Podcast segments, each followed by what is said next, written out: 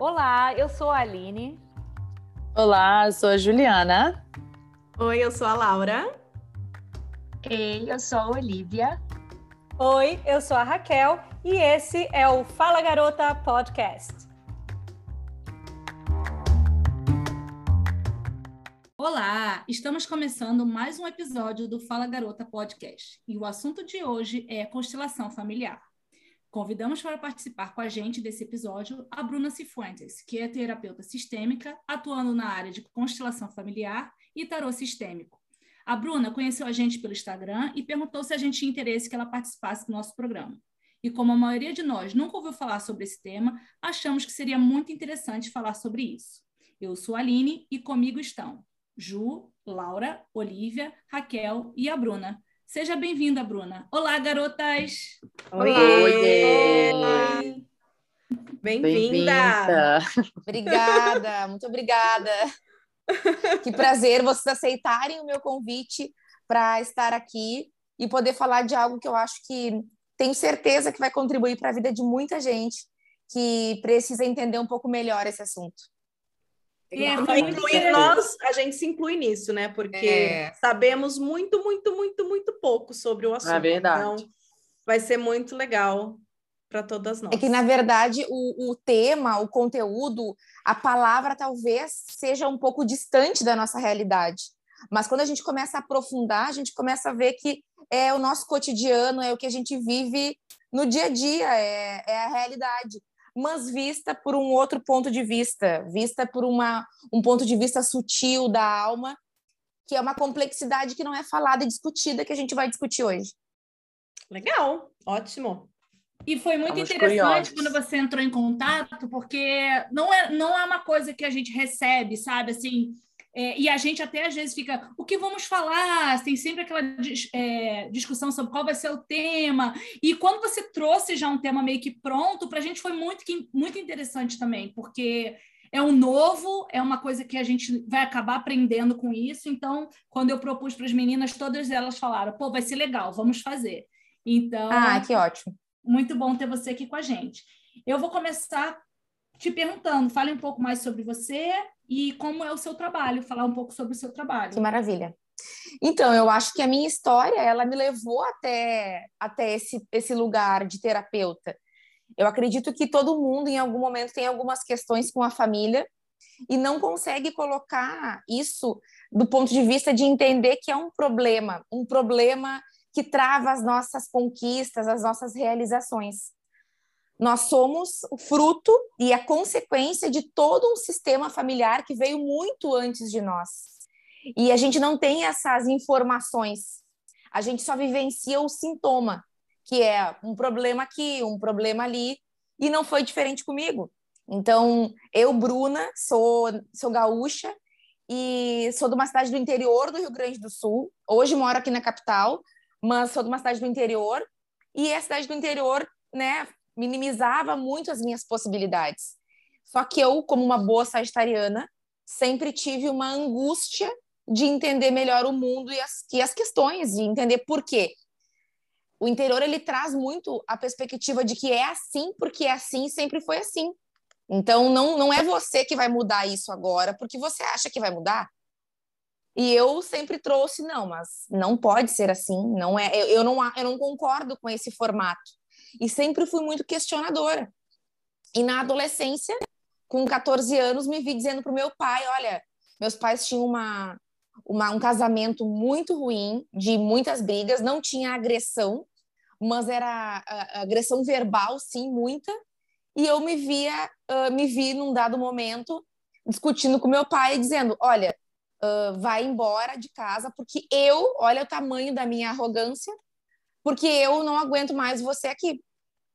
E eles, por uma questão de estar desestabilizado emocionalmente, ele, ele simplesmente, para não bater em mim naquele momento, ele concordou e foi embora. E naquele momento eu me vi uma adolescente de 14 anos, é, com uma mãe totalmente desestruturada, um irmão especial, né? Eu tenho um irmão com síndrome de Down, mas que é um, uma benção na nossa vida e trabalha, tem, já teve dois empregos, hoje tem um já há três anos, formado no ensino médio. apesar de tudo isso, era muita, muitos questionamentos. E a minha mãe, naquele momento, sem estrutura, disse: Olha, a culpada de tudo isso é você. Eu tô nessa, nessa situação e você me deixou nisso. E aquilo mexeu muito comigo, muito, muito, muito. E eu pensei, nossa, com 15 anos eu pensei, então eu vou ter que dar um jeito, eu vou ter que trabalhar para sem ter a menor ideia, eu vou trabalhar para ajudar minha mãe. E aí eu consegui um estágio e aí a vida começou a me mostrar a verdadeira face dela. E aí fui trabalhar, fui fazer um estágio, entrei na faculdade e foi muito difícil. E nessa época eu era a, a pessoa que questionava tudo e todos e não aceitava nada, assim. Enfim, isso me levou a vários problemas de saúde, me levou a uma crise de pânico, me levou a muitas coisas. E me levou a um afastamento que já era dentro de casa ruim, mas aí ficou muito pior, me levou a um afastamento do meu pai, porque meu pai morava ao lado, até hoje mora ao lado da minha mãe, mas ao mesmo tempo a nossa relação ficou horrível. E aí o que, que eu fiz nesse momento? Eu tinha um relacionamento, eu namorei oito anos, dos 14 aos 20 e poucos, e nessa hora eu uh, me peguei nessa relação e pensei, nossa, essa é a minha tábua de salvação, eu não posso terminar com essa pessoa. E uhum. eu verbalizava isso para essa pessoa. Eu dizia: olha, você não pode me abandonar porque minha relação com meu pai já é ruim, como é que você vai me abandonar? Não pode.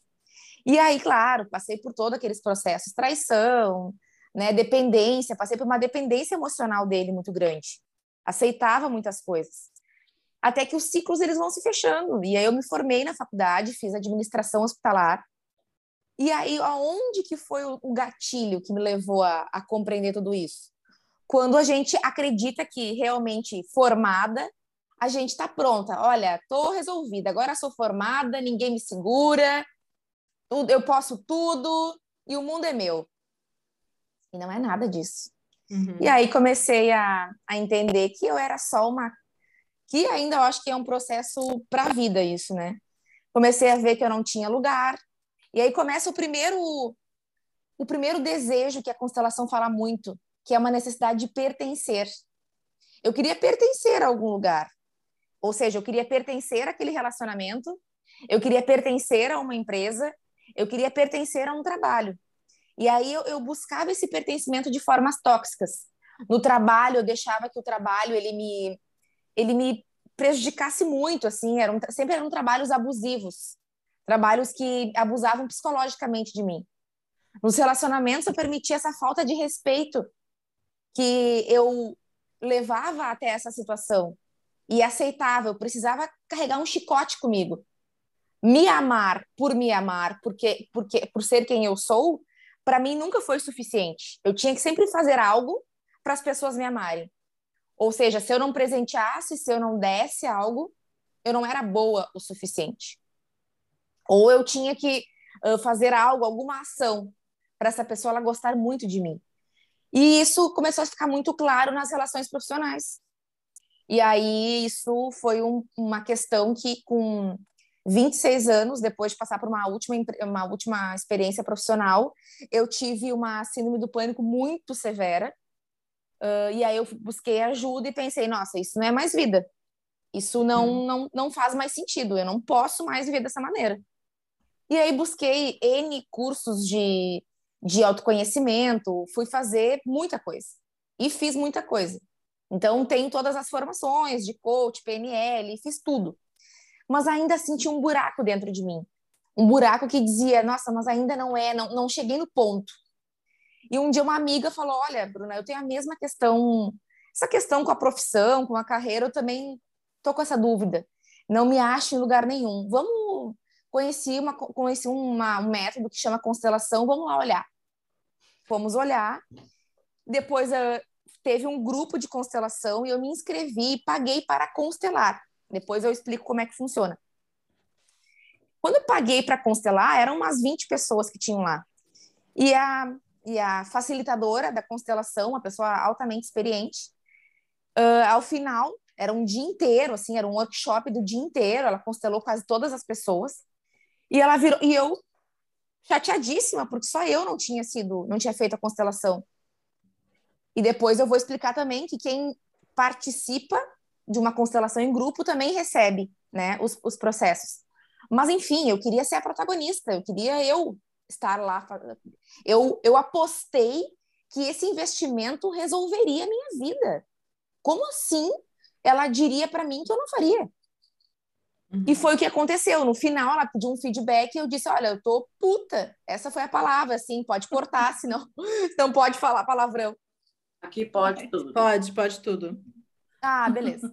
Eu tô pé da vida porque eu vim aqui para resolver a minha vida e você não fez. E ela disse: É, mas é porque tu não tá preparada. e ela disse: Não, mas olha só, tu não tá preparada ainda. Mas eu vou te fazer, eu vou fazer um exercício contigo rápido aqui. Uh, para te entender aonde está a tua questão, só para te ir embora e saber que tu precisa fazer um longo caminho. Meu Deus, ela fez um exercício muito rápido e ali eu chorei assim como uma criança, assim, sabe quando a criança ela chora que a gente não consegue fazer ela parar de chorar? Era como eu chorava assim. E ali abriu um portal dentro de mim que acessou esse lugar que eu pensava, ninguém consegue me tocar. Nesses cursos de autoconhecimento, quem sabe um pouquinho assim, geralmente são cursos que fazem a pessoa chorar muito, chorar, chorar, chorar. Eu passava por esses cursos todos e pensava, meu Deus do céu, eu não me nada me toca, nada faz sentido. Eu não, eu saio do mesmo jeito que eu cheguei, eu saí. E nesse dia, assim, a ferida ela se abriu e transbordou. E eu disse não, tem algo aqui.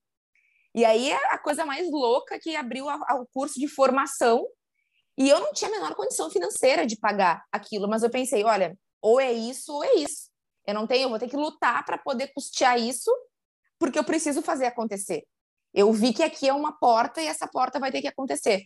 E aí foi então que eu entrei na formação, passei dois anos na formação, me descobrindo que é um processo para sempre, mas ali abriram muitas caixinhas fechadas, e aí isso se tornou a minha profissão. De uma forma nada resumida, mas eu acho que eu consegui chegar para vocês entenderem que não foi algo que eu quis, foi algo que a vida me levou. Olha, esse uhum. caminho vai, vai ser o desenhado para você. E foi assim que e, eu, Bruna, eu tô aqui. você fazia terapia antes, assim, com psicólogo para resolver esses problemas e não e não te, te ajudava? Quando eu era adolescente, uh, adolescente não, na vida adulta já, com 20, dos 20 aos 22, Mas eu, digo, depois eu fiz terapia. Do, do, seu pai, depois do problema com seu pai. Fiz, fiz, fiz terapia, sim. Só que o que, que acontecia? E hoje eu, só para deixar claro, eu hoje faço terapia já há dois anos. E assim, hum, hoje, hoje vejo que a terapia é uma necessidade de toda e qualquer pessoa, uhum, não importa. Uhum. Mas naquela época eu precisava de algo que acelerasse e que Entendi. me levasse a me tirar daquele lugar. O que a terapia ela vai fazer, mas a uhum. longo prazo. Mas, mais uma vez, né? Eu precisava de algo que, assim, eu sou muito, muito intensa. Então, eu precisava de algo que mexesse de uma forma até agressiva, digamos assim. Porque, como eu falei antes, como eu não conseguia. Né? Como? Te dá uma chacoalhada, né? Exato, eu precisava de algo que mexesse, algo que me dissesse, não, olha só, é, tá aqui. Uhum. Eu não conseguia achar resposta, porque para mim até então as questões não estavam. Eu sempre achei que pelo conflito com meu pai, as minhas questões eram com ele. Sempre achei que era com ele. Então, na terapia, inclusive eu só falava dele. Até que nesse atendi, nesse exercício que ela fez comigo, ela falou sem me conhecer, ela não me disse nada. Ela só fez o exercício e falou: é, "Tu veio aqui mas a tua questão não é com quem tu acredita que tu veio tratar aqui. E ela verbalizou: a tua questão não é com o teu pai, a tua questão é com a tua mãe. Nossa, hum. ali tudo fez sentido. Porque tudo que eu achava que era o problema, porque numa separação, e aqui vai para pessoas que passaram por pais que se separaram, ou até por pessoas que, que, estão passando ou que passaram por separações e têm filhos. Uhum. Quando um casal uhum. se separa, automaticamente se coloca uma uma não não é não vamos generalizar mas isso é instintivo é algo que não, ninguém escolhe fazer isso acontece Sim. é como se, as, se o casal ele, ele dissesse para o filho escolha o lado que você vai ficar Escolha se você vai ficar do meu lado ou do outro, porque aí vem uma questão do ego do indivíduo. As, antes de ser pai e mãe, tem um ser humano ali. Enquanto ser humano, esse pai e essa mãe tá ferido. E aonde que ele pode se apegar é a tábua de salvação. Ele vai olhar para aquele indivíduo que depende dele, que é o filho, no meu caso, e vai dizer: tu é a única forma que eu tenho de punir o outro, né? Tu é, tu é a, a, a personificação desse relacionamento. Então eu, eu e meu irmão éramos a personificação do relacionamento difícil dos meus pais.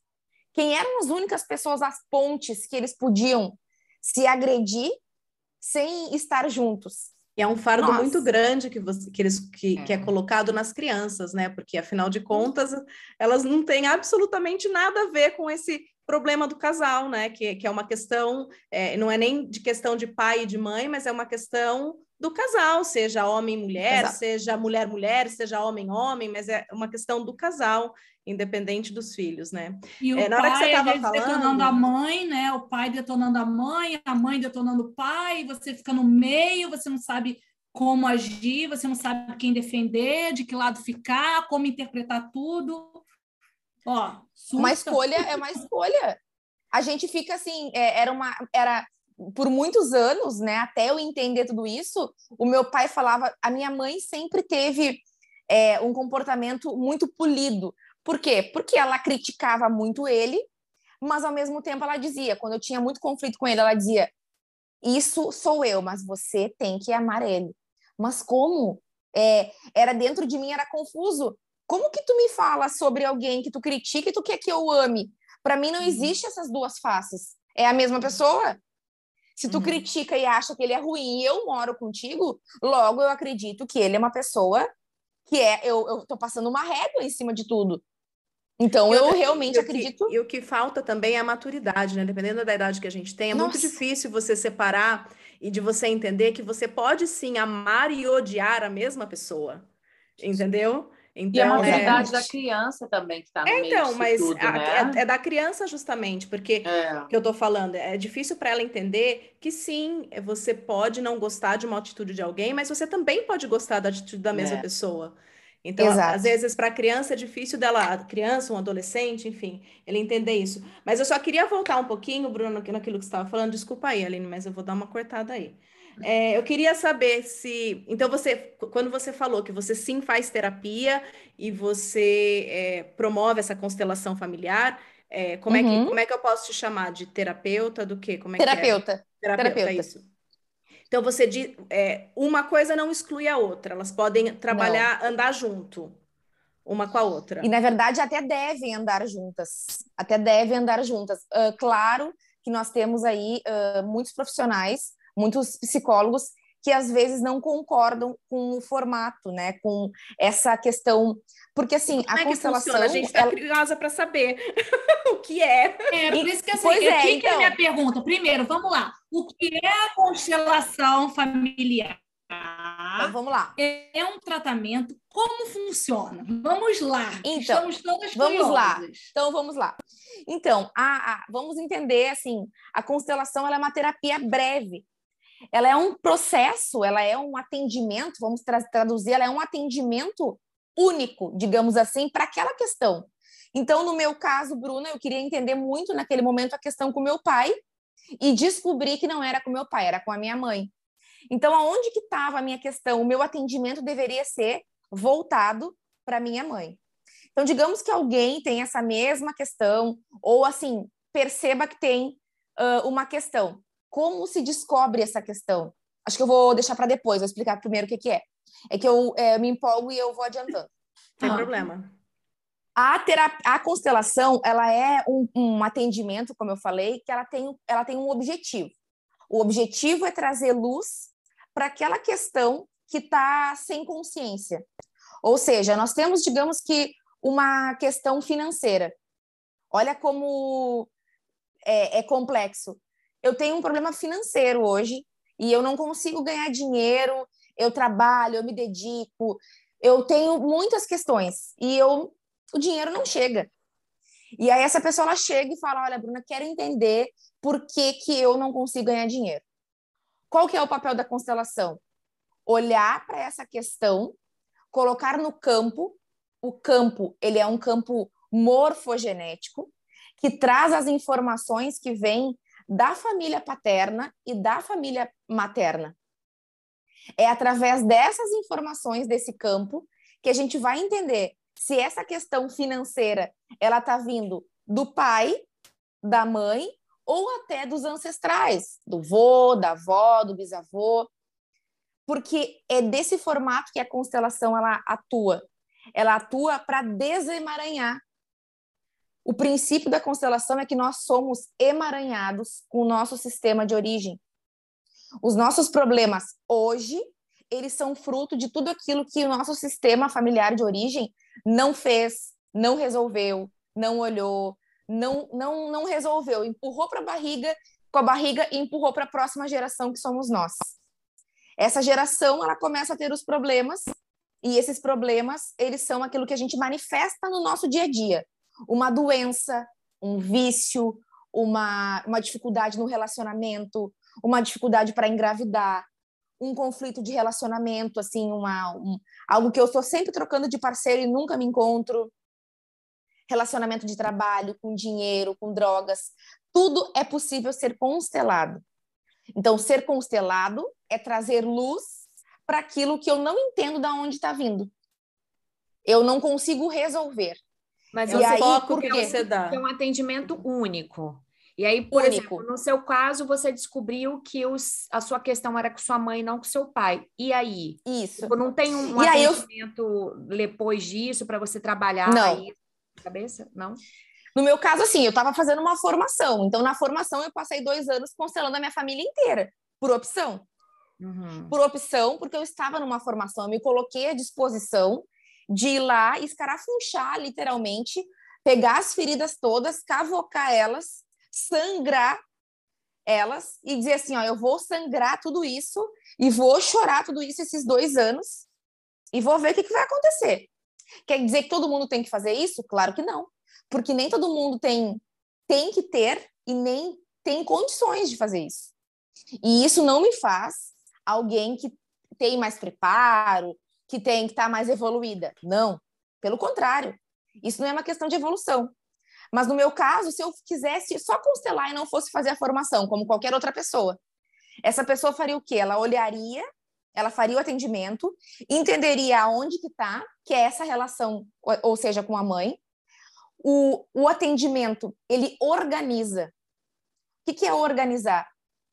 É, no meu caso, porque eu acho que é o melhor exemplo que eu posso trazer para vocês. Qual era a hum. minha questão com a minha mãe? Eu estava fora do meu lugar eu inverti os papéis. E nós fazemos isso com maestria. Eu virei mãe da minha mãe. Uhum. uhum. E essa, esse é um, a, a constelação ela tem três leis básicas, que é o que rege tudo e qualquer atendimento da constelação. E um deles é a hierarquia. A hierarquia é quem vem primeiro tem precedência por quem vem depois. Ou seja, eu dentro da hierarquia, a minha mãe está aqui e eu estou aqui, ou seja, está em cima e eu embaixo. Nesse processo, eu troquei de lugar com ela. Eu coloquei ela no lugar de coitada, de inferior, por ter sido abandonada, separada pelo meu pai. E ela fez isso muito bem no momento onde ela também tinha, e talvez tenha até hoje, uma criança ferida dentro dela, e se sentiu rejeitada por esse homem. Não tinha, ou melhor, ela escolheu não fazer nada a respeito disso. E ela fez o quê? Me colocou no lugar de parceira dela e não de filha. Uhum. Tudo isso acontece no nível da alma e não aqui racional. Uhum. Quando a gente pergunta, mas como é que isso acontece? É, a nossa alma ela vem antes da gente ter um corpo materializado aqui. Então, é, quando, a nossa, quando a nossa mãe nasce, ela já vem com todos os óvulos. Nós sabemos que a mulher ela nasce com os óvulos da vida inteira, por isso que os nossos óvulos envelhecem. Então, pensem, quando a nossa mãe nasceu, os nossos, nós já estávamos lá. Não num nível é, palpável, mas num nível sutil da alma. Existia uma alma presente ali. Por isso que a constelação ela é tão, às vezes, debatida, criticada, ou por quê? Porque eu não consigo olhar para isso e dizer, olha, eu consigo tocar nisso. Só que se a gente traz para um nível lógico, a gente começa a entender que do nível biológico, porque a constelação ela, é, ela, foi, ela foi instituída através da biologia, da perpetuação da vida. Nós sofremos o que a gente sofre e essas relações que adoecem, como as que eu vivi com meu pai, como as que eu vivi com a minha mãe, por uma necessidade de perpetuar a espécie. Se eu sigo sofrendo as mesmas repetições de dores que eles viveram, de uma forma inconsciente, eu mantenho eles preservados de alguma forma, num nível da alma. Ô, Bruna, é, a constelação ela pode se confundir com alguma religião? Ela é confundida, porque trazendo para uma constelação em grupo, uhum. a constelação em grupo ela vem do psicodrama, que vem uhum. da psicologia. Só que ela não é, ela não tem nada de fundamento uh, como o psicodrama, que tem papéis bem definidos, que tem uma lógica, o psicodrama que é estudado e tem ali um fundamento. A constelação dentro do grupo, ela é uma dramatização, sim, mas sem lógica nenhuma, porque ela é feita através de um campo de energia. E quando alguém, quando, por exemplo, você, Laura, é convidada para representar é, eu, Bruna, dentro do campo da constelação, e você começa a sentir tudo que eu senti, as dores, você começa a chorar por algo que você não tem nem ideia, e você começa a sentir no seu corpo as dores que eu sinto, sem nunca me conhecer, as pessoas uhum. acreditam que isso é uma manifestação espiritual. Mas não é. Uhum. Ah, eu ia Por até que perguntar, que eu ia até perguntar isso, se, se a questão, se as questões, quando você fala da mãe ou da, da avó, dos uhum. antepassados, se tem alguma coisa a ver com karma ou não. É. Na verdade, o que, que acontece? Por, muitas pessoas elas olham e falam: não, mas isso então eu vou tratar lá na, na, no Espiritismo, porque é uma questão de karma. Antes mesmo, muitas, muitas pessoas, uma época atrás, eu também tenho formação em hipnose, as pessoas elas queriam muito fazer hipnose para fazer um processo de regressão, para voltar para outras vidas. E a constelação ela é muito perfeita dentro disso, porque pensem, se a gente já tem dificuldade de tratar as coisas dessa vida, imaginem buscar coisa que a gente não dá conta, que é de outras vidas. Tá difícil da gente é interessante conseguir saber, né? Eu acho que muita Mas gente consegue acho... Eu acho que a gente esquece por um motivo. Se a gente não lembra da nossa vida passada, é porque não é para a gente Tem um porquê. É. Não tem que lembrar. Falou Mas você tudo, não acha que tem justificativas que as pessoas querem buscar justificativas para muita coisa de hoje e aí tem que voltar? É curiosidade. Sim. Não, curiosidade sim, mas assim, uh, observe, aí eu tenho realmente como é, fazer alguma ação que não seja algo que não depende nada de mim, Nada. Porque quando eu falo de vida passada, não depende nada de mim. Mas eu acho que é uma explicação para alguma coisa que faz você falar: ah, peraí, não, então tá. Isso é aqui, ah, então de repente eu posso mudar porque eu não quero ser o que aconteceu no passado. Eu não sei, eu acho que não, não é. quer ser o reflexo daquilo.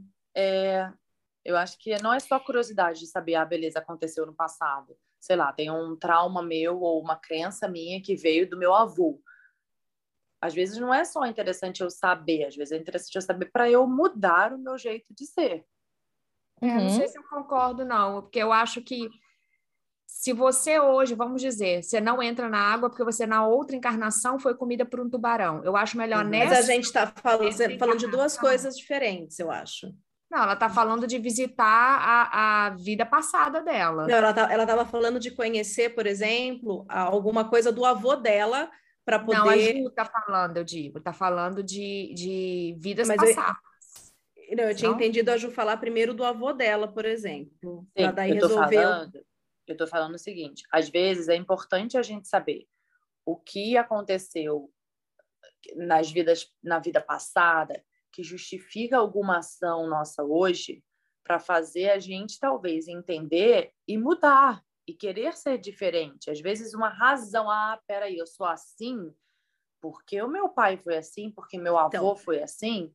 Mas daí repente... não é a sua vida passada, é a vida do seu pai e do seu avô. É, você é, tá falando aí, trouxe alguma E aí eu acho que entra a constelação nesse vida, caso, né? Mas que trouxe alguma consequência para minha vida hoje. Então não é vida passada então, sua. Então, foi isso que foi que eu falei, são duas coisas diferentes. Ah, são duas tá. coisas diferentes. Ah, eu acho Pô, que uma coisa. porque a Juliana começou a falar, porque eu fui na vida passada. Aí depois é. ela passou. Falei, eu não falei, eu não falei em nenhum momento que eu fui na vida passada, gente. Falou! Falou! Falou. Por isso que eu tô confundindo as coisas. Não, do Ai, seu gente. avô. É, eu também, eu tô aqui no meio. Eu entendo, porque eles trazem. É... Ó, oh, Bruna. Eles trazem oh. coisas que eles acreditam, trazem cultura que interfere na sua educação, na sua vida, com certeza. Sim. Casa interfere na sua, mas é diferente de vidas passadas. Foi o que eu é falei, vocês estão falando de coisas diferentes. falando a hipnose para visitar a sua vida antes do útero. É, isso, não a vida isso. de quem foi, quem nasceu antes de você, não do seu avô, bisavô. É, entendi. Não, é... Mas aí, minha pergunta, a, a constelação vai esclarecer a vida dos, dos... A vida de agora, a vida presente. De agora, mas, a vi, mas assim, questões relacionadas à família de agora. Não quer Raquel dizer da vida é isso, Bruna. Raquel não me é confundiu.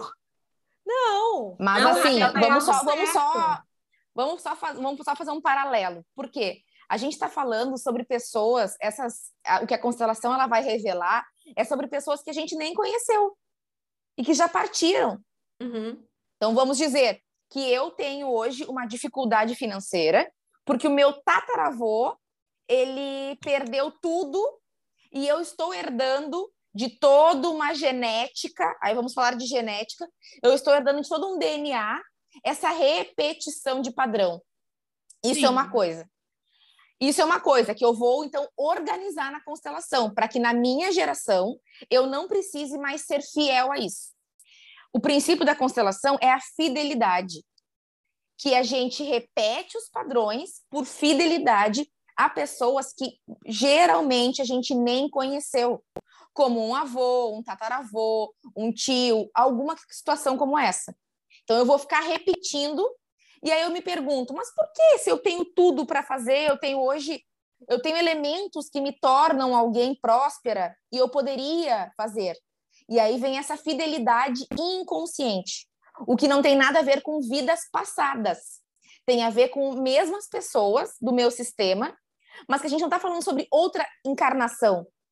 A gente está falando sobre antepassados, pessoas que vieram antes de nós antes de mim. Então, meu tataravô ele veio antes de mim. Quer dizer que ele reencarnou como meu tio, meu, meu pai agora? Não sei. Não vamos entrar nessa seara porque é muito complexa. Eu estou só falando sobre pessoas que aqui, vamos, vamos olhar a hierarquia mesmo. Antes de mim, meu pai, antes do meu pai, meu avô, antes do meu avô, meu bisavô. São essas pessoas, essa árvore genealógica que veio antes de mim e que não, não entramos na esfera da reencarnação somente tá. da ancestralidade. Tá, então a constelação familiar é independente de espiritualidade, certo? Totalmente. Tá, Totalmente. Beleza. E como funciona uma constelação? Como é que é tipo? Você falou que a constelação ela tem três leis. Vamos Isso. voltar. Você falou de uma, que é a hierarquia. Uhum. Uhum. Eu gostaria que você, por favor, falasse quais são as outras duas e como funciona, como é que é realmente essa sessão da constelação tá. familiar tá bom? Se você puder. Antes de eu, eu, começar a entrar nesse assunto, eu queria explicar que hoje, uh, só pra, eu queria só para contextualizar, uhum. quem colocou quem colocou a constelação realmente de uma forma no mundo uh, que que ficou clara para as pessoas há mais de 30 anos atrás foi o Bert Hellinger, é um alemão que faleceu em 2018 ou 2019, 2019 eu acho. Uhum. Ele ele tem uma esposa chamada Sophie Hellinger e ela, ela é, ela é, continuou, ela está seguindo, ela tá, está viva. Ela vem ao Brasil é, muito e ela seguiu o legado dele. Ela está seguindo o legado dele e ela tem um, uma metodologia que chama as novas constelações. Dentro disso, ela aborda e ela fala totalmente da questão espiritual. Então, ela, ela aprofunda e ela realmente ela vai, quem faz a formação com ela e tem ela como mentora e ou alunos dela como mentora e mentor, são pessoas que aprofundam na constelação espiritual. Então, isso sim uhum. é totalmente. Eu sou formada por uma aluna do Bert. É, essa, a minha professora ela mora em Brasília e ela fez a segunda turma do Bert no Brasil. Então, se a gente pegar um psicólogo que tem 40 anos de formação, ele vai ter uma linha. Se a gente pegar um psicólogo que se formou o ano passado, ele vai ter outra linha. É a mesma estrutura. Então, uhum. as novas constelações, ela, ela aborda muito a, a constelação espiritual e por isso que muitas pessoas falam de, de forma pejorativa da constelação por não conseguir separar. Tá tudo certo. Como eu fui, fiz uma formação, digamos assim, ortodoxa, e que aborda o princípio que o Bert colocou, Bert, Virginia Satir. A Virginia Satir é quem começou todo o processo da constelação e o Bert foi lá e falou: "Não, eu entendo isso, eu vou dar uma remodelada, porque ele é teólogo, biólogo e eu vou entender isso, vou colocar isso no mundo". Quando ele colocou no mundo que isso começou a, a, a ficar mais uh, falado e discutido. Então, eu, quando eu falo, e as minhas explicações aqui, são explicações mais ortodoxas mesmo. O que não quer dizer que elas são mais certas ou menos certas de quem tem a, a, a linguagem da Sophie, que tem essa linguagem um pouco mais aberta, tá? Só para deixar claro. E a uhum. gente, talvez quem vai nos escutar aqui, vai dizer: não, mas eu já vi muita coisa sobre espiritualidade, porque eu sou aluno da Sophie. Então, assim, todas as áreas são aceitas. Eu uhum. prefiro ficar nessa área um pouco mais é, restrita. Por quê? O facilitador, ele entra num campo tão profundo que ele pode trazer para o seu campo pessoal, se ele não souber trabalhar isso, muitos processos de adoecimento. Então, eu prefiro, como é um processo muito denso, eu prefiro trabalhar com a, o palpável, né? Que é essas questões da ancestralidade. Bom, vou começar a falar sobre as leis básicas. A primeira lei, então, é a lei da hierarquia. Se a gente a, a, a gente pode usar a lei da hierarquia para tudo e qualquer coisa que a gente faça. A hierarquia ela está dentro das organizações, ela está dentro é, dentro da família, ela está em qualquer lugar. Eu preciso entender que quem chegou primeiro tem direitos diferentes, e não são melhores ou piores, mas diferentes de quem veio depois. Dentro do sistema familiar é assim que acontece. Então, quando a gente vira adulto, a gente olha para os nossos pais eu acho que é a área que a gente tem que. É o primeiro lugar que é mais fácil da gente perceber como a gente peca nisso. E a gente vira adultos, nossos pais envelhecem ou né, vão ficando mais velhos, a gente olha para eles e fala: Não, eu sei mais, faz assim, porque eu tô te dizendo que é para te fazer assim. Uhum. E aí a gente rompe a primeira lei, que é da hierarquia. É como se a gente dissesse para eles que quem sabe mais somos nós. Claro que tem muito a ser discutido nisso, tem muitas questões aí. É, nossa, mas eles são imprudentes ou eles tomam atitudes que não são as melhores. Eu preciso defender eles disso. E aí a gente tem uma certa penalidade dos nossos pais.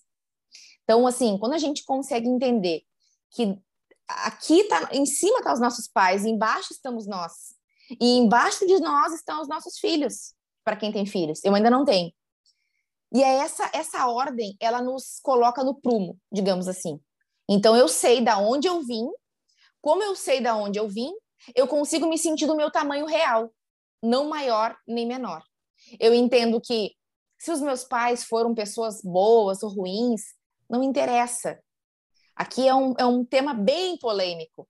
Mas eu posso, eu preciso entender que eu sou eu porque eu vim deles. Ah, mas eu não, eu fui adotada eu não sei nem quem são meus pais biológicos. Ok. E eu posso fazer processos de constelação para entender a minha relação com os meus pais biológicos, mesmo sem saber quem eles são. Mesmo sem saber se eles estão vivos ou não. Não tem problema nenhum. Porque, mais uma vez, é uma questão sutil. É da alma, eu não preciso materializar as pessoas. Então, é por isso que eu preciso entender a hierarquia. Numa empresa, quando eu tenho muita dificuldade de entender o meu lugar, eu quero sempre passar por cima dos outros, eu vou ser sempre aquela pessoa que às vezes quero passar a perna em alguém, sabe? É, crescer de forma tóxica e não no processo natural. É porque eu não respeito a hierarquia dos lugares e das coisas. Então eu vou eu vou acabar colocando isso em todas as esferas que eu vivo. Eu vou colocar isso dentro de todos os lugares. Porque eu, vi, eu trouxe isso da família. Eu me sinto maior do que os meus pais. E aí aqui é uma, uma questão importante. Quem se sente maior que os pais vai acabar tendo muitas questões na vida, profissionais, financeiras e de relacionamento. Ah, é uma regra? Não, mas é uma tendência. Se eu me sinto, se eu julgo o relacionamento dos meus pais, se eu julgo uh, me sentir superior, aquelas pessoas que falam assim, eu vou fazer completamente diferente do meu pai e da minha mãe. Tudo bem a gente querer algo melhor do que foi, do que eles fizeram para nós. Só que tem as pessoas que tratam isso com uma arrogância. E se eu trato isso como uma arrogância, com uma dor, com uma raiva de fazer diferente, eu vou estar tá rompendo a hierarquia, porque eu não entendi nada do que eles fizeram e como eles agiram. Então aí a gente está falando de hierarquia. Respeitar quem veio primeiro. Me colocar no meu lugar e respeitar quem veio primeiro. A segunda lei é a lei do pertencimento. Todo mundo quer, precisa pertencer a algum lugar. Então, por que, que eu, às vezes, me sinto na necessidade de me sujeitar, às vezes, a uma relação, me sujeitar a alguma amizade. Às vezes a gente tem aquele grupo de amigos que não são as pessoas assim que me trazem uma uma algo benéfico. Eu preciso todo mundo acho que já viveu, né, aquele grupo de amigos que eu digo sempre sim para estar com eles, mas eu me sinto mal lá, eu me sinto pesada. Eu faço coisas não querendo fazer, porque eu, eu nós temos uma necessidade nata do ser do indivíduo. Todo mundo precisa pertencer. Nós viemos para viver em grupos. Então, é, biologicamente, a família é o primeiro vínculo que nós temos. Se dentro desse primeiro vínculo eu não conseguir estabelecer esse, eu não conseguir fazer vínculo aqui, ou porque a minha família ela foi disfuncional, ou porque eu fui adotada, ou porque eu fui abusada, ou porque eu tive várias questões ali no meu primeiro vínculo de pertencimento. Eu vou tentar pertencer em algum lugar, ou com amigos, ou no trabalho, daí vira, eu viro uma orcaholic, porque eu, ali é o meu único lugar de pertencimento. Eu uso o trabalho como a minha válvula. Ali eu sou eu sou incrível, eu sou foda ali porque ali eu me sinto pertencendo. Ou eu me, ou tento pertencer numa relação. Aí eu viro aquela pessoa que aceita tudo. Porque se eu não tiver aquilo, eu vou pertencer aonde? Então eu tenho uma necessidade, necessidade nata de pertencer.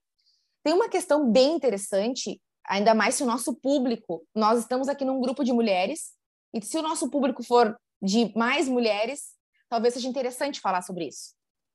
O pertencimento, ele acontece muito quando a gente vê isso claramente, em vários casos, mas principalmente nós mulheres, muitas vezes, a nossa primeira gestação, ela pode ser um aborto, e eu posso ter perdido esse, esse bebê de forma espontânea. Eu posso ter tido uma relação uh, com alguém eu não quis ter esse filho, e aqui não entramos nesse essa seara de dizer certo ou errado, mas eu abortei por vontade própria, e aí depois eu tive filhos. Esse bebê que não veio na vida, que não pôde se materializar, ele vai querer sempre pertencer a essa família. Como que eu sei disso? Os filhos que vieram depois, eles começam a apresentar problemas e conflitos. Porque a alma desses filhos que vieram depois, ela sabe que tem alguém antes. E isso aconteceu comigo também. Quando eu constelei pela primeira vez, eu sempre, por essa questão de ter trocado de lugar com a minha mãe, eu descobri, aí fui perguntar para ela, isso realmente foi uma verdade, eu perguntei se ela tinha tido um aborto antes de mim. E ela disse que sim. Ou seja, eu acreditava realmente que eu era a primeira filha, mas na verdade eu, eu sou a filha do meio. E quando eu descobri isso, eu organizei mais uma vez a minha hierarquia. Então, antes de mim, teve alguém. E eu precisei incluir essa pessoa. E aí eu vou chegar lá quando eu falar sobre a organização do atendimento. Incluir essa pessoa é, colocar, é, é, é dizer, é reconhecer a existência de alguém antes de mim. E aí, quando eu reconheço alguém, eu devolvo a parte dela e fico só com o que é meu. Que eu sou só a filha do meio. E depois de mim tem mais uma pessoa. Porque esses campos sutis, eles vão te mostrar sempre que, te, que eu preciso pertencer.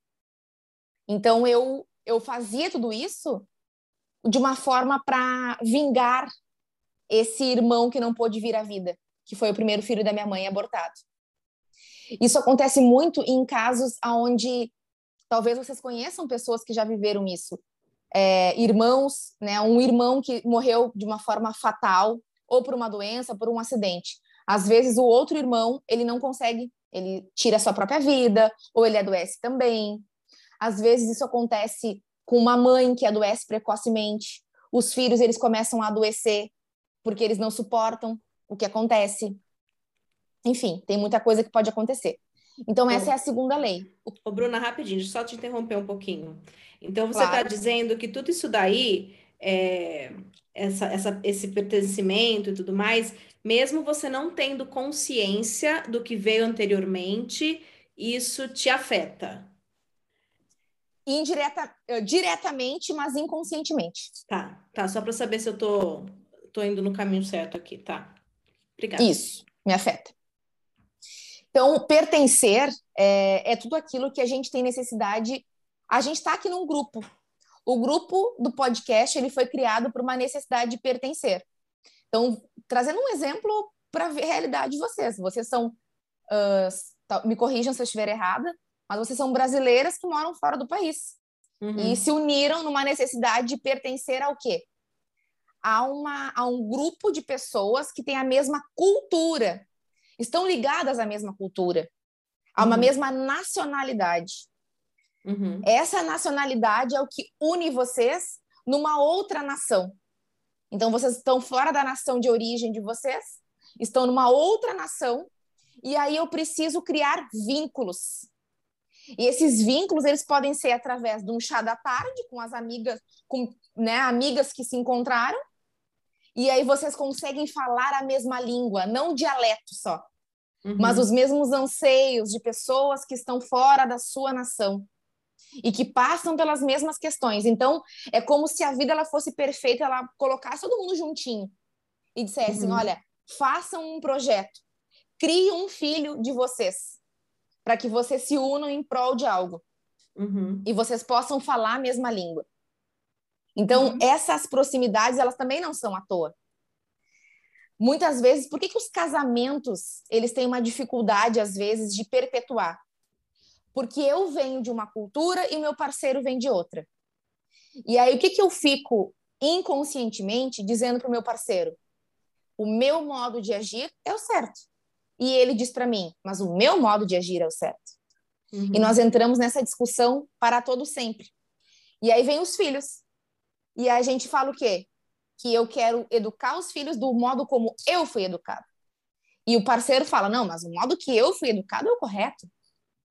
E aí a gente não cria o nosso modo uno, único de criar os filhos.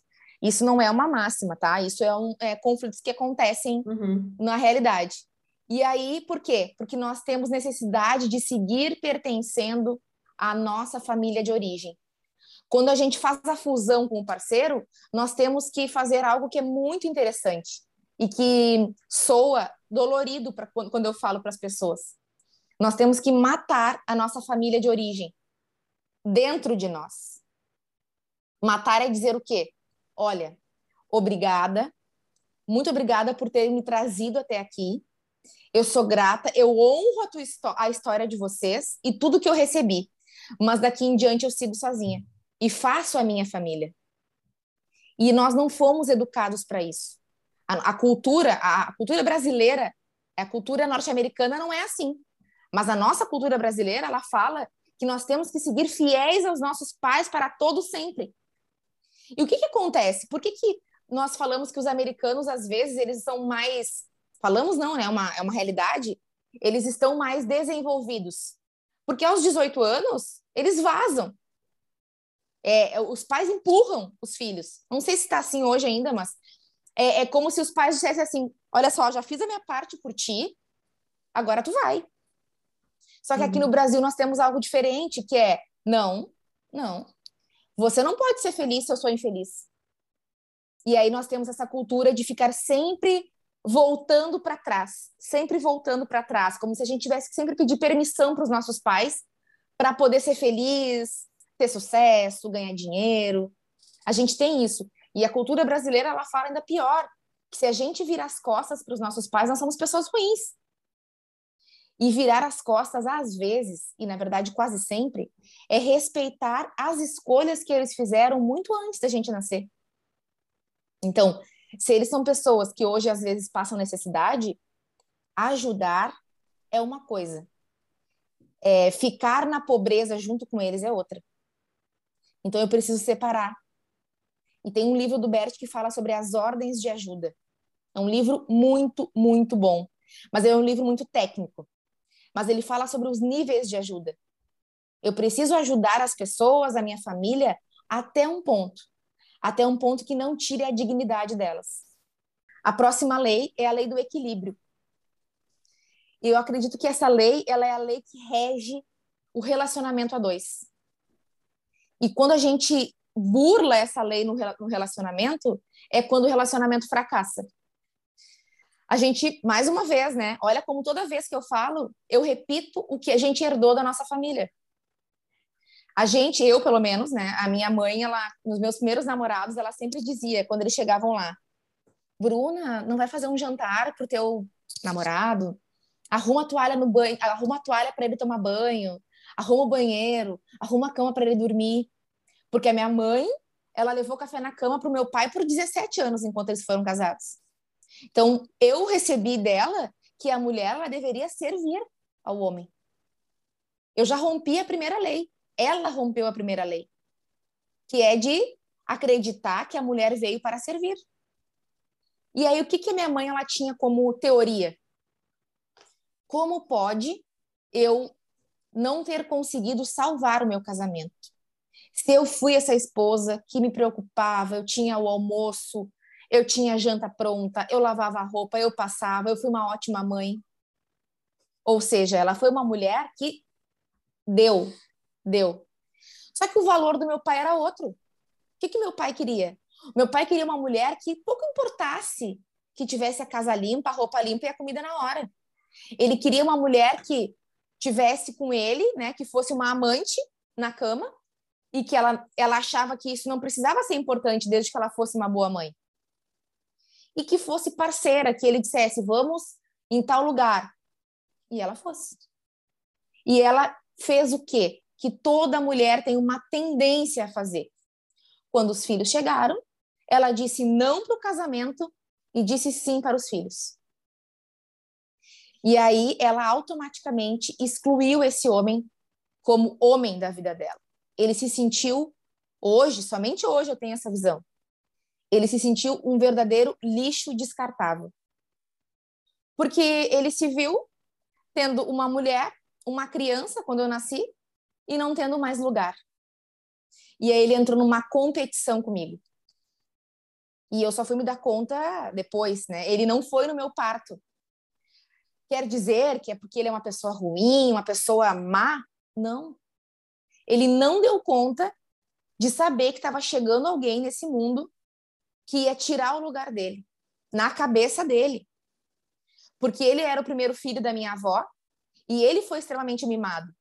Quando ele casou com a minha mãe, que era uma mulher mais velha que ele, a minha mãe atuou como mãe dele também.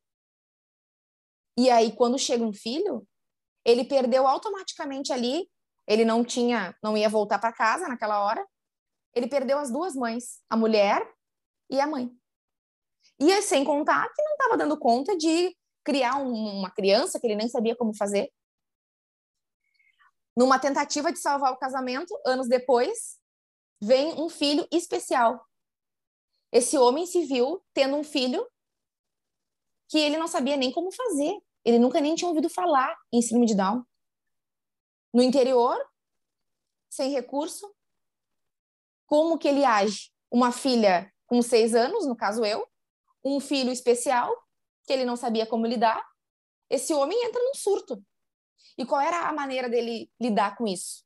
A fuga. ele ficava mais tempo na rua do que em casa. E o que, que a minha mãe dizia? Esse homem não presta para nada. Ele chega de madrugada, ele sai de manhã, ele não me dá atenção. E a minha mãe virou a grande heroína. Porque aí ela ela que fez tudo pelo meu irmão, que levou para fazer a estimulação precoce, e ela foi excelente mesmo. Só que daí nesse ponto ela ficou, ela fez, ela aí ela rompeu de vez com o equilíbrio da relação. Porque ela disse: "Eu sou foda e tu é um merda". Porque tu não presta para nada e eu, olha só eu. E ela se alimentou disso. Ela se alimentou desse veneno que ela mesma fez. Eu sou a melhor, eu faço, eu aconteço, eu, eu. Logo, não tem casamento que dure. Então, quando a gente fala de casamento e equilíbrio, é o quê? Eu faço até os meus 50% da relação. E o outro faz até os 50% dele. E nós unimos esses 50% e transformamos em 100. Aquela mulher que ela faz, faz, faz, muitas vezes esse cara não está preparado para receber tudo isso, nem essa mulher está preparada para dar. E ela está dando demais, ela está tirando de si. Então, equilíbrio é entre o dar e o receber. Para toda e qualquer relação. Eu citei o relacionamento de casal porque é muito visível. Mas em toda e qualquer relação. Na relação de trabalho, na relação com os amigos, na, nas relações de troca. Ah, o dinheiro também ele vem quando a gente tem uma, uma profissão, por exemplo, quando eu dou algo e aí por isso eu recebo algo. Quando eu tenho, quando eu estou muito na esfera do só querer receber e achar que o mundo me deve algo, que eu sou tão boa, tão legal, que o mundo me deve algo, eu fico numa relação de escassez. Então, por isso que é tão importante essa lei do pertencimento já falando em escolha, eu vou aproveitar. Eu, a gente acho que é, é, já entendeu mais ou menos como funciona uma constelação familiar. Só que eu queria saber assim, como e quem escolhe as pessoas que vão participar e qual a vantagem para as pessoas que estão participando, mas que não tem um problema ali para ser resolvido. Então, a constelação ela acontece de duas formas. Ela acontece uh, no grupo, que é presencial, e também acontece em grupo online. Hoje eu faço muitos grupos online e funciona muito bem.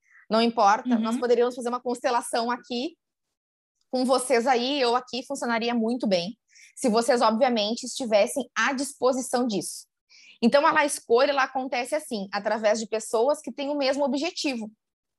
Um grupo ele é formado através de pessoas que querem olhar para algo, mesmo que esse algo seja distinto. Eu quero entender minha questão financeira, vocês, cada uma quer entender uma questão relacionamento, aborto, abuso. O que importa é que todas nós temos uma questão, uma questão para entender, queremos entender. Uhum. E aí se forma um grupo. Sim. Esse grupo vai ser presencial, vai ser online, isso é só a logística como que acontece na hora? Então, digamos que a Aline, ela quer uh, constelar uma questão com o pai dela. Olha, minha relação com meu pai é péssima, não, não entendo. E ele até já está falecido, tá? Mas, assim, uh, quero entender, porque isso ainda me dói, quando eu me lembro, me marca. Quero entender. No grupo, é, alguém, é, você vai dizer assim, eu vou, eu vou lhe pedir isso. Então, tá. Então, Aline, escolhe alguém para representar você e escolhe alguém para representar o seu pai. E você vai escolher aleatoriamente pessoas que estão ali. Você pode pedir para Laura representar o teu pai e para Olivia representar você. E você vai sentar e você vai ver como que essas pessoas elas vão estar sentindo o campo. Porque é sentido. Então a Aline, ela vai a Laura vai começar a, a começar a ter sintomas e eu vou perguntar: Laura, como é que você está se sentindo? E talvez o que ela diga vai remeter aos sintomas que o seu pai sentia. Ah, uma irritação. Ah, seu pai era irritado? Talvez que a, a Laura comece a sentir uma irritação profunda. E ela começa a se manifestar através disso. Mas, e aí, Bruna, Olivia... Uhum. uma pergunta antes. Desculpa te interromper. Você vai contando alguma história antes? Você vai explicando a situação antes? E ah. nem a Aline dá dica nenhuma pra gente. Tipo assim, ah, é, eu eu agi assim com meu pai. Não, eu que estou fazendo o papel dela, eu não tenho dica nenhuma também. É tudo que eu estou sentindo no momento, é isso? Ela vai, ela vai expor para o grupo que ela quer entender a relação dela com o pai. É, a constelação ela não foi feita para a gente explicar e a gente dar detalhes. Porque uhum. se eu uhum. dou detalhes, eu tiro a força do campo. O que, é tirar a força do campo? Eu tenho um grupo de pessoas ali e, e cada um deixa vai ter a pessoa processo. que está ali participando é, agir. Ela acaba, a pessoa natural. acaba condicionando. E muitas pessoas elas, elas acreditam mesmo que é um é. teatro. Eu já precisei nos meus grupos tirar pessoas porque elas acreditavam mesmo que elas tinham que interpretar aquele papel que foi dado para elas. Uhum. E se elas, elas querem elas querem fazer bonito. E a constelação não é para fazer bonito. Uhum. A constelação é, uma... é para se despir. E, e, e é como despir. que a Laura vai sentir o que a Aline sentia? Por uma energia? Através, Através... do campo morfogenético. Entendi. O campo, o campo ele se forma através. Por que, que é um campo morfogenético? Porque ele é um campo, ele é, nós estamos aqui num campo morfogenético. A nossa história, nós somos pessoas completamente distintas, nós não nos conhecemos, nós não somos da mesma família. Só que nós temos um elo de ligação entre todas nós, que é inegável, que é o processo de ser ser humano. Todas nós somos seres humanos que estamos aqui nessa terra em prol do desenvolvimento. E esse campo você liga ele de alguma forma ou ele já existe? Quando ele você começa o processo. Gente, ele existe através de uma sintonia entre nós. Não quero dizer que eu vou fazer, eu vou ligar uma chave, eu vou dizer, olha, vamos agora ligar a chave do campo. Eu normalmente no início de uma constelação, é, eu sempre faço um exercício. Eu peço para que todo mundo respire fundo, solte pela, respire fundo pelo nariz e solte pela boca e faça um processo assim de realmente limpar o racional para se conectar com o coração e com o corpo. Uhum. Onde acontece a constelação? A constelação ela não acontece no nível racional. Ela acontece no nível da alma e a alma ela é manifestada pelos sintomas do corpo. Por que, é que a gente fala que a gente tem que unir? Não. Mais leve que não. a hipnose, então. Não mais profundo que a hipnose. Ô, Bruna, se, se eu te procuro para fazer uma constelação, o quanto da minha história eu te entrego e o quanto, o quanto da minha história eu preciso te entregar, ou daquela minha questão eu preciso te entregar para que aconteça. Só aquilo que você quer trabalhar. Eu faço, uh, é importante ressaltar, quando a constelação ela é individual, é, nós estamos aqui, você vai me contratar individualmente. Você quer trabalhar, a gente vai fazer um atendimento individual. Como um atendimento individual, eu gosto de começar de uma forma mais assertiva, eu mando um questionário e faço perguntas como: Como é sua relação com a sua mãe? Como é sua relação com seu pai? Uhum. Como foi ou como é a relação com seus avós, paternos e maternos? Uhum. Você teve algum aborto? Você teve a relaciona... você tem algum relacionamento? Você está solteira? Uhum. Eu pergunto perguntas assim que são comuns a todas nós. Nós uhum. viemos de algum lugar, nós temos algumas histórias. Por quê? Porque a questão que você vai trazer, eu não quero entrar nessa questão de uma forma, na questão especificamente, eu não preciso esmiuçar ela e saber detalhes, que você foi, que você veio, que você passou por tudo isso, porque isso pouco importa. O que uhum. importa é o, é o X da questão.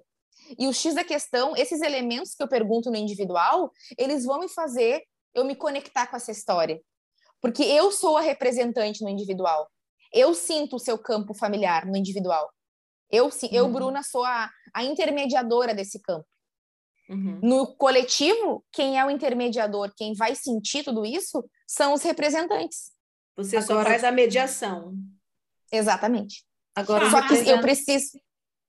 Desculpa a minha pergunta é a seguinte: é, eu, se você, a, a Laura pediu para fazer uma sessão em grupo, tá? Ela gostaria que fosse uma constelação em grupo.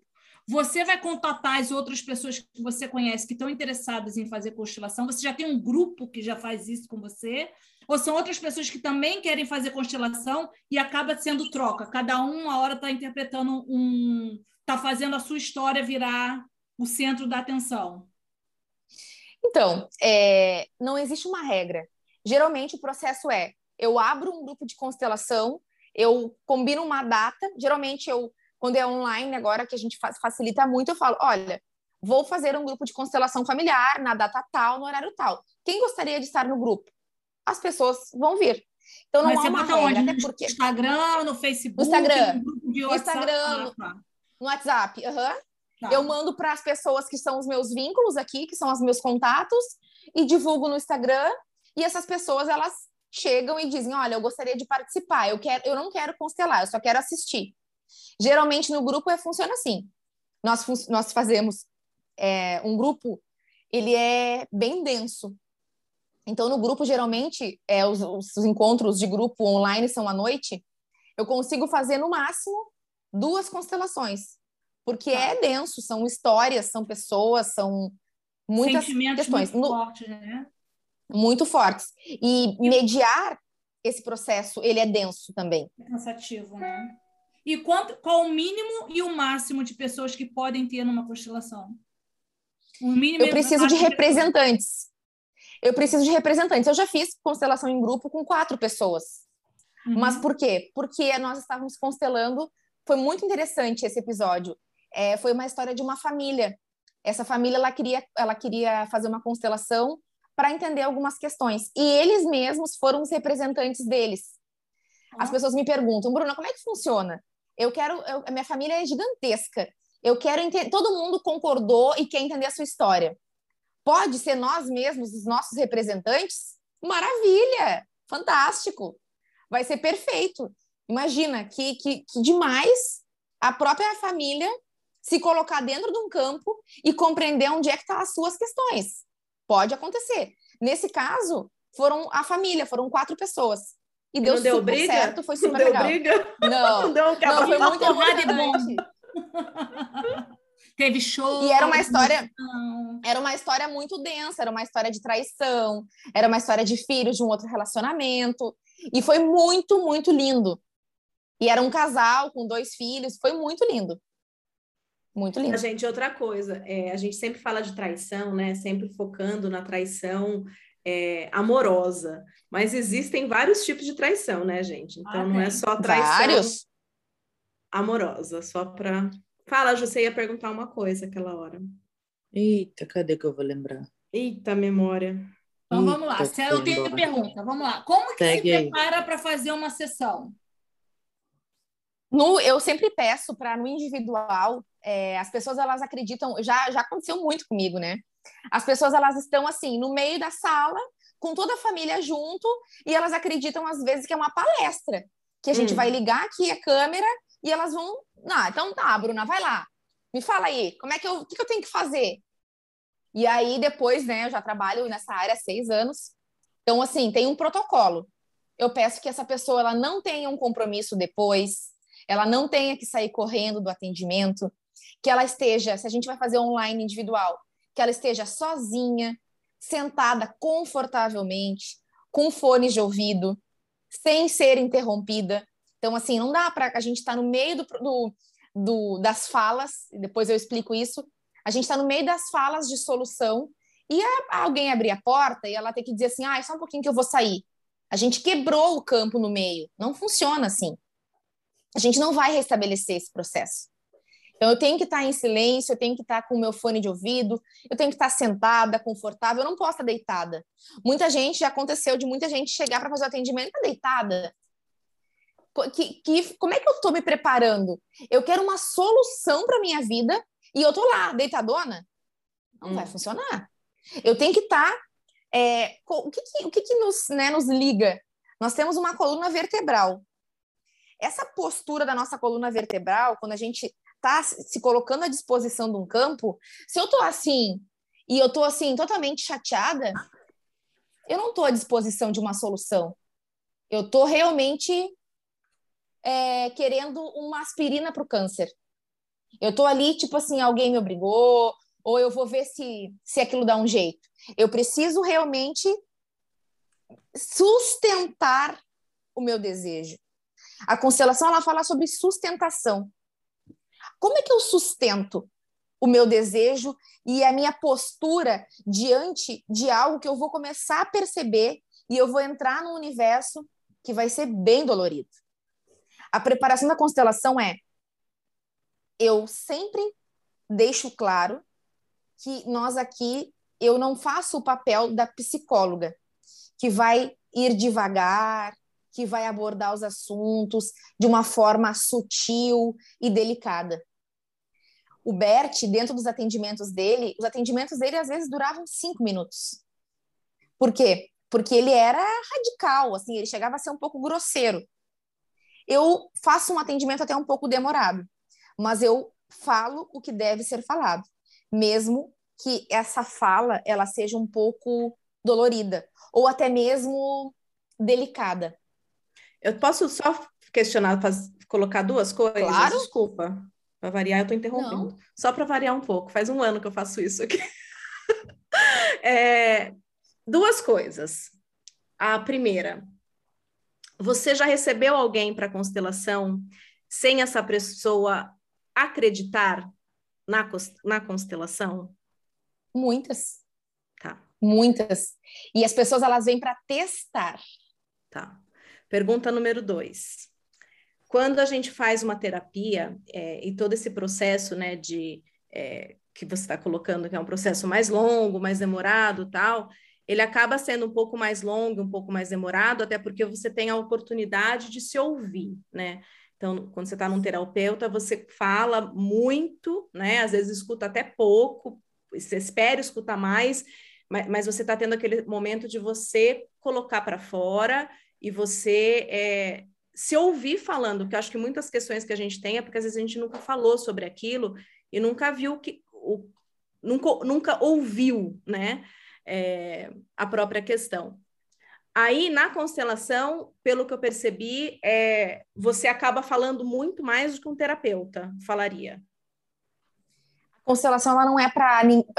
Quem vai fazer uma constelação, ela não vai para ser ouvida ela vai para ouvir. E, e, não, e, na verdade, não é para ouvir, ela vai para sentir. Tá. Uma constelação não é para falar, ela é para ser sentida. E só respondendo a primeira pergunta sobre as pessoas que vêm sem acreditar, eu não atendo. É, ela já, já aconteceu delas, delas terem feito investimento, marcado o horário, e quando eu me contato com essa com esse sintoma, porque é um sintoma, e eu consigo perceber, eu consigo sentir essa uhum. indisponibilidade dessa pessoa, eu viro para ela e falo: olha, nós não vamos fazer. A primeira coisa é assim: como assim?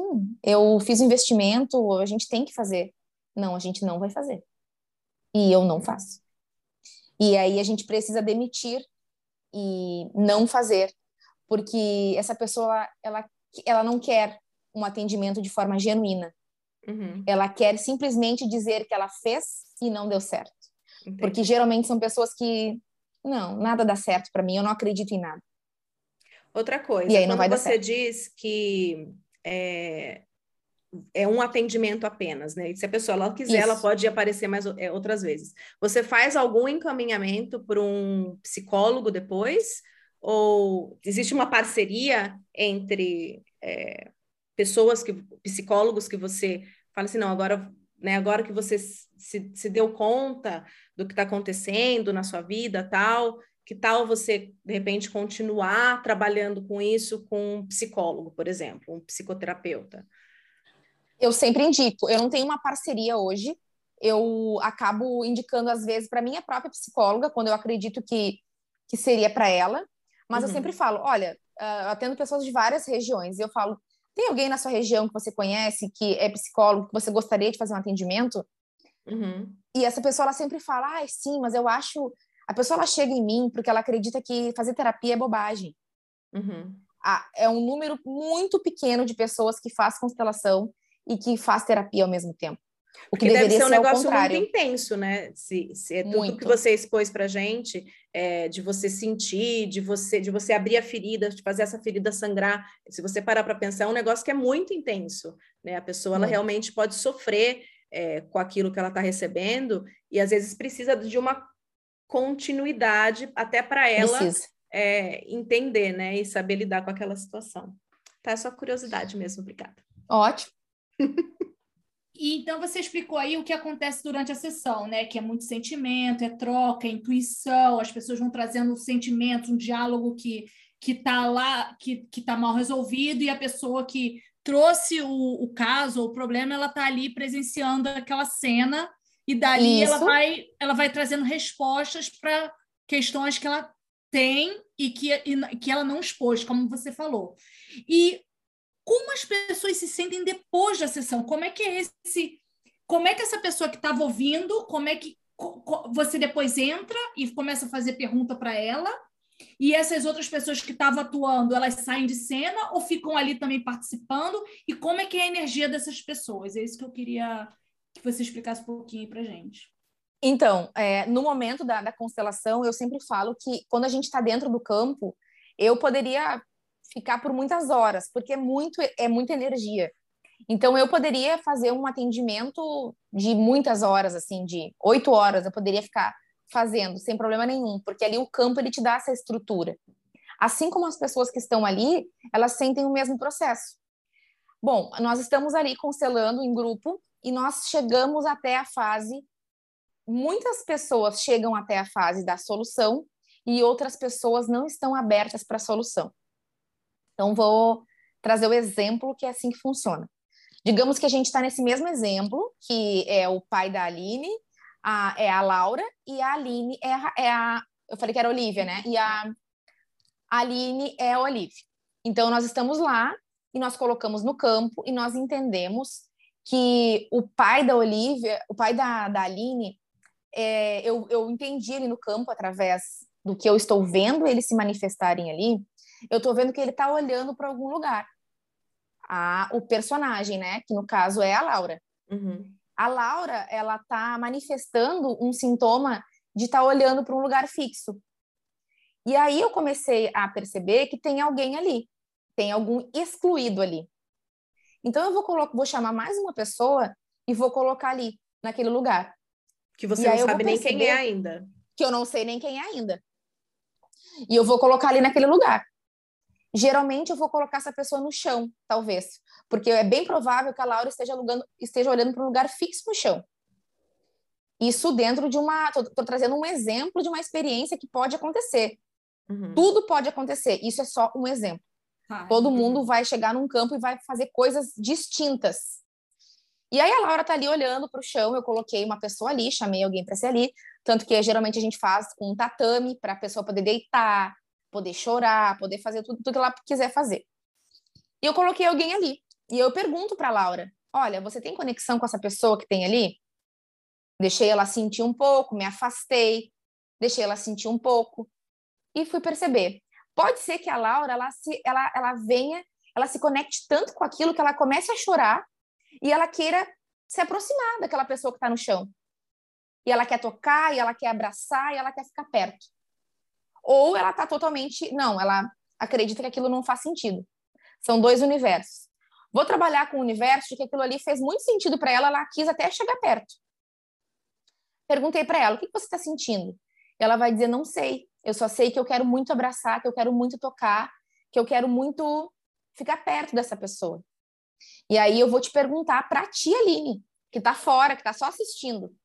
Vou te perguntar, Aline, teu pai teve um outro casamento? Desse casamento, você sabe se ele teve abortos?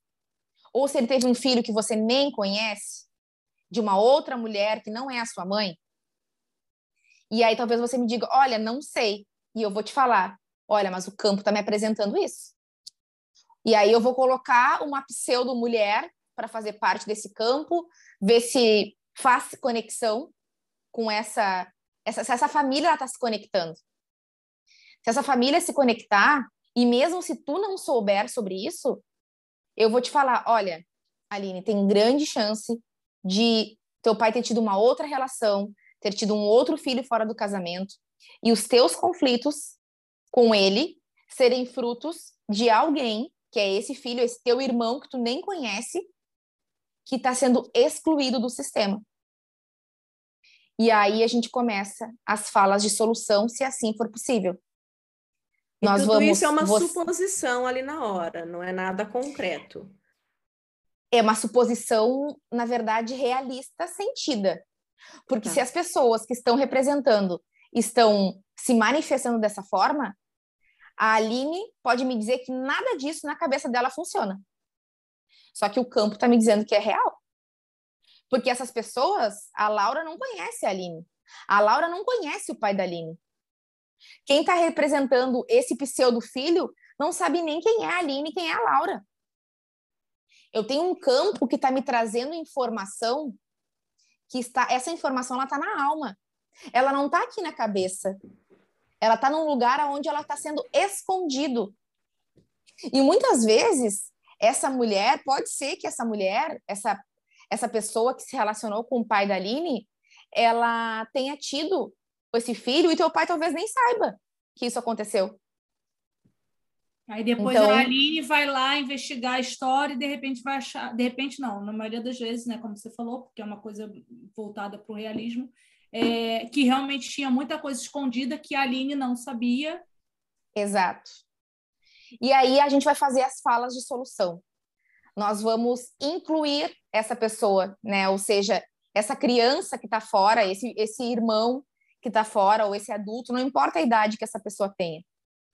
E aí a, a Laura, que é o pai da Aline, ela vai dizer para esse para essa criança: Eu vejo você.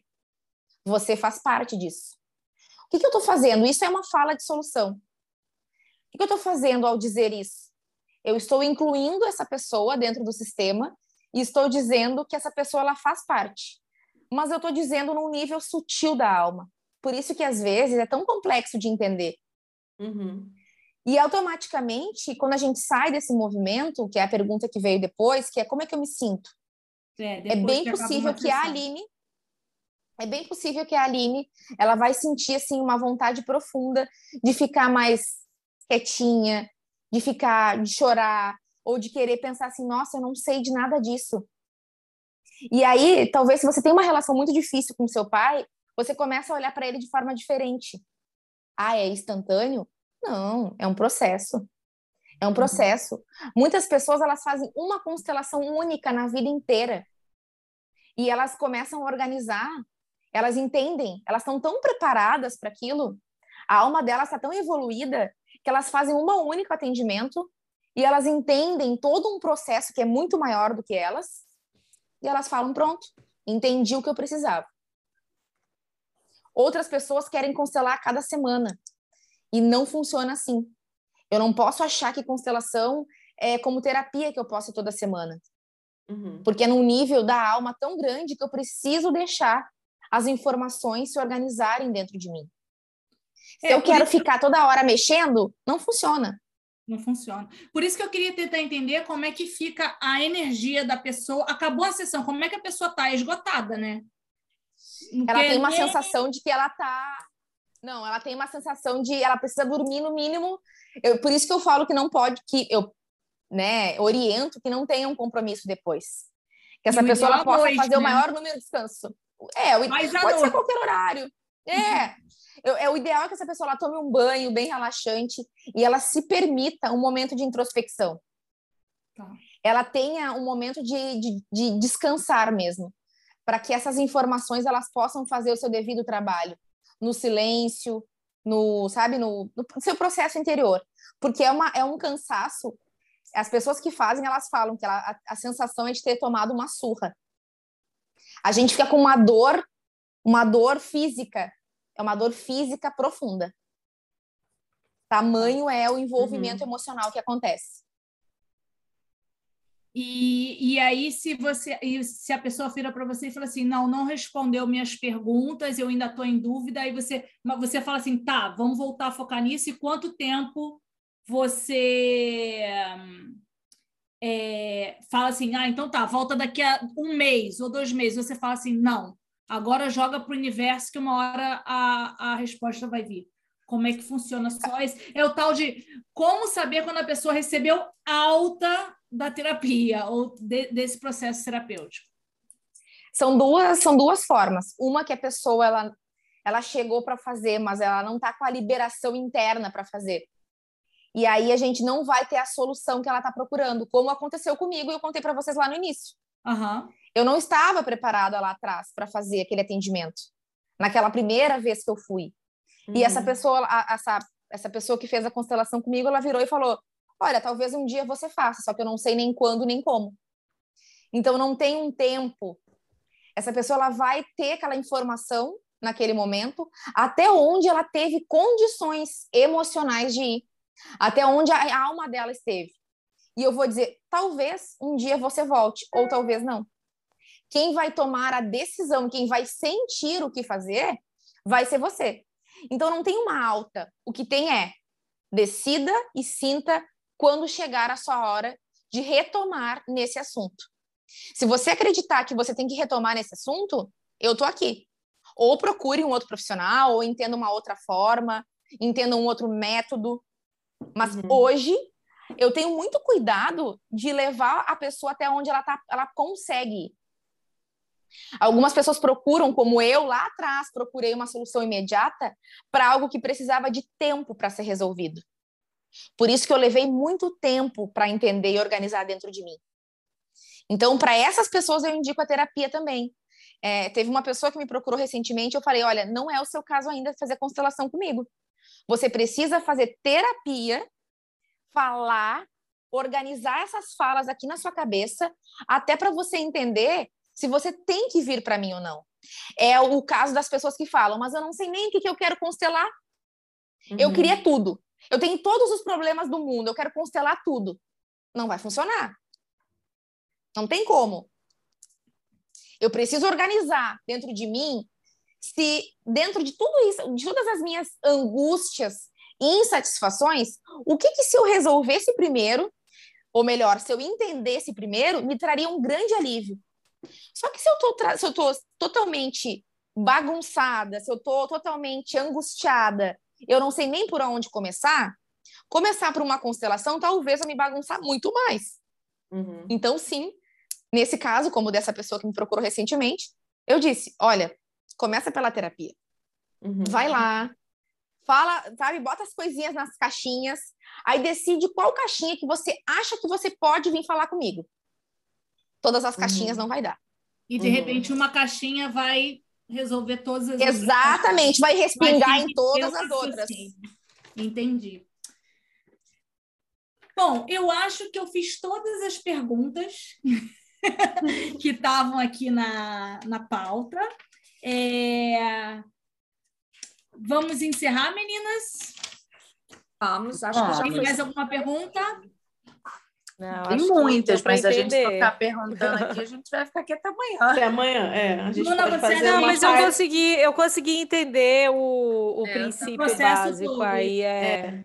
Coisa que a gente não sabia. Passar é. tudo que você queria passar. Nossa, acho que eu passei até muito mais, mas é que uh, eu precisava também trazer exemplos mais, Sim, mais concretos, uh, concretos, concretos é. porque é, eu, eu, notei também que vocês precisavam chegar num nível onde vocês pudessem imaginar a cena das pessoas vivenciando as situações para poder alcançar. E é totalmente uhum. natural isso. A gente que está fora da área, quem está fora da área, fica assim, mas isso é bizarro, como é que alguém vai sentir, vai viver isso? Não, tu tá louca. Então, esses, essa, talvez a, a minha demora, ou talvez eu, eu fui um pouco mais prolixa, para fazer vocês chegarem no sentimento de imaginarem as pessoas vivenciando a situação. Uhum. Porque quando eu sinto, quando eu tenho empatia pelo processo, e aí por isso que gerou aquela assim, não, só um pouquinho, traição é, é, é escolha. Eu cheguei aonde eu queria, porque eu pude chegar e fazer vocês sentirem e dizer assim, não, não, é, aqui eu entendo que não é assim ou que é assim. Esse era o princípio também, de trazer exemplos para que eu pudesse não só estar tá palestrando aqui, mas eu pudesse dizer coisas que vocês se posicionassem também. Uhum. E, dissesse, e eu não, sabia eu, eu, eu não acho legal. Olivia e eu sabia que a Olivia ia dar a opinião dela, porque eu já sei como eu Mas é muito legal. E a Laura também se coçando, porque a gente já tocou. Gente, eu tô me coçando aqui, eu tenho, eu tenho duas coisas para perguntar para ela, mas eu não vou perguntar.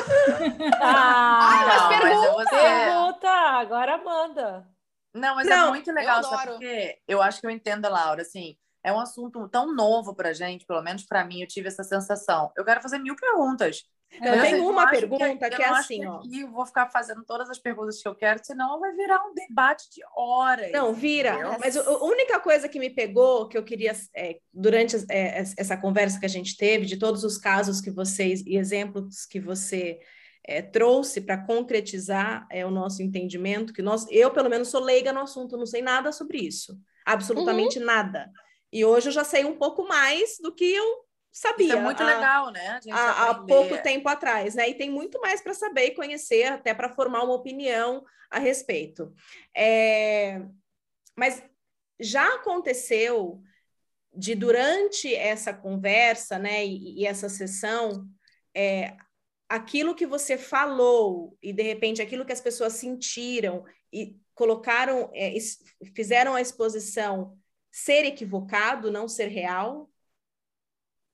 Por exemplo, no caso, é... talvez seu pai tenha tido outra família, porque é uma ah. situação que você trouxe. E daí a pessoa uhum. vai investigar e aquilo não, aquilo realmente não existiu, aquilo não existe. E daí qual que é a Olha... sua responsabilidade como terapeuta é, em relação a isso? Eu nunca falo com uma certeza absoluta. E eu ah. falo, eu vou te dar o direito da dúvida. Uhum. Porque eu não estou aqui para afirmar que isso é uma verdade por inteira, que eu sou uma vidente e eu vi que no seu passado, no passado do ah, seu tá. pai, então, isso aconteceu. Esse combinado existia antes já, isso daí já Total. esclarecido antes, tá? E eu sempre peço, eu sempre falo assim, olha, eu vou te falar algo aqui que talvez seja bem pesado e talvez não faça sentido para você. Mas veja se dentro do seu universo, daquilo que você sabe da história da sua família, o que eu vou falar que eu estou sentindo vai fazer sentido para ti.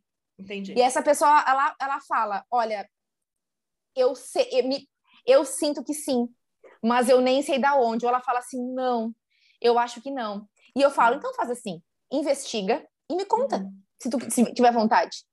Tá, legal. E essa pessoa ela vai investigar, capaz. Essa pessoa ela vai investigar e ela descobre tanta história. Ah, com certeza.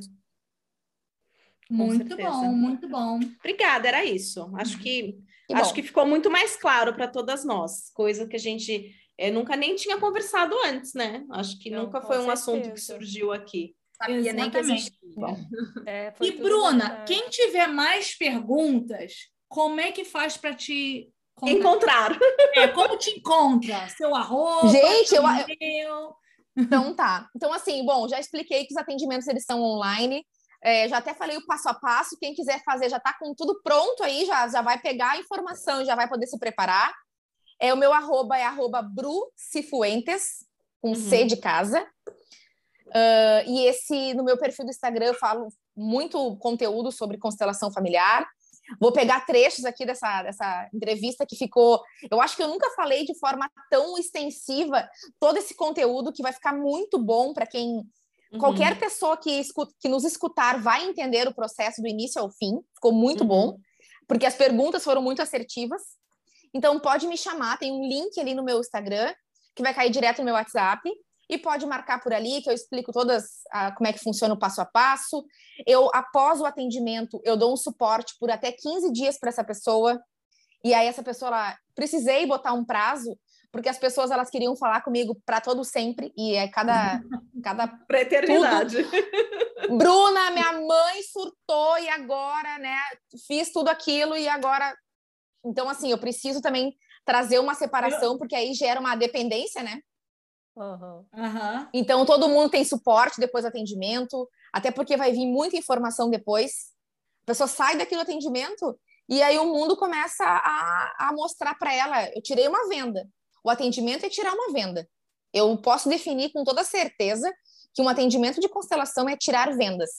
E ela uhum. começa a ver a vida de outro jeito, ela se pergunta: mas como assim? Eu vivi até agora desse jeito e agora eu vou ter que viver diferente? Uhum. Então, e aí então é só me procurar ali. É, nesse meu arroba eu respondo as perguntas, marco atendimento, faço stories, falo muito sobre a minha vida, sobre os meus perrengues, que é justamente por isso que eu cheguei até aqui.